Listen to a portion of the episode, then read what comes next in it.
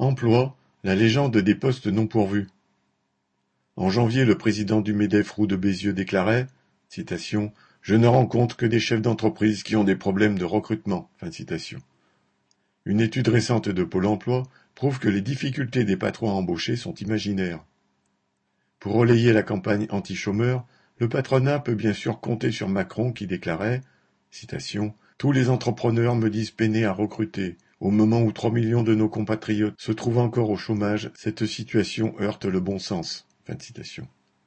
Or, d'après une étude de Pôle emploi, 86% des offres d'emploi ont été pourvues entre juin et septembre 2021.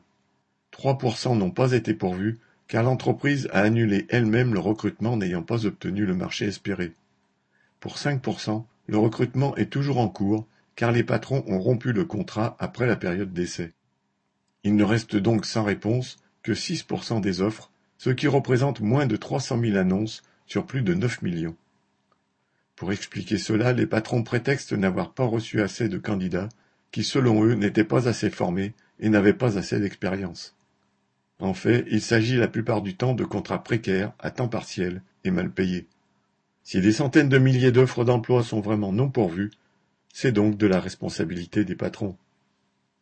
A. L.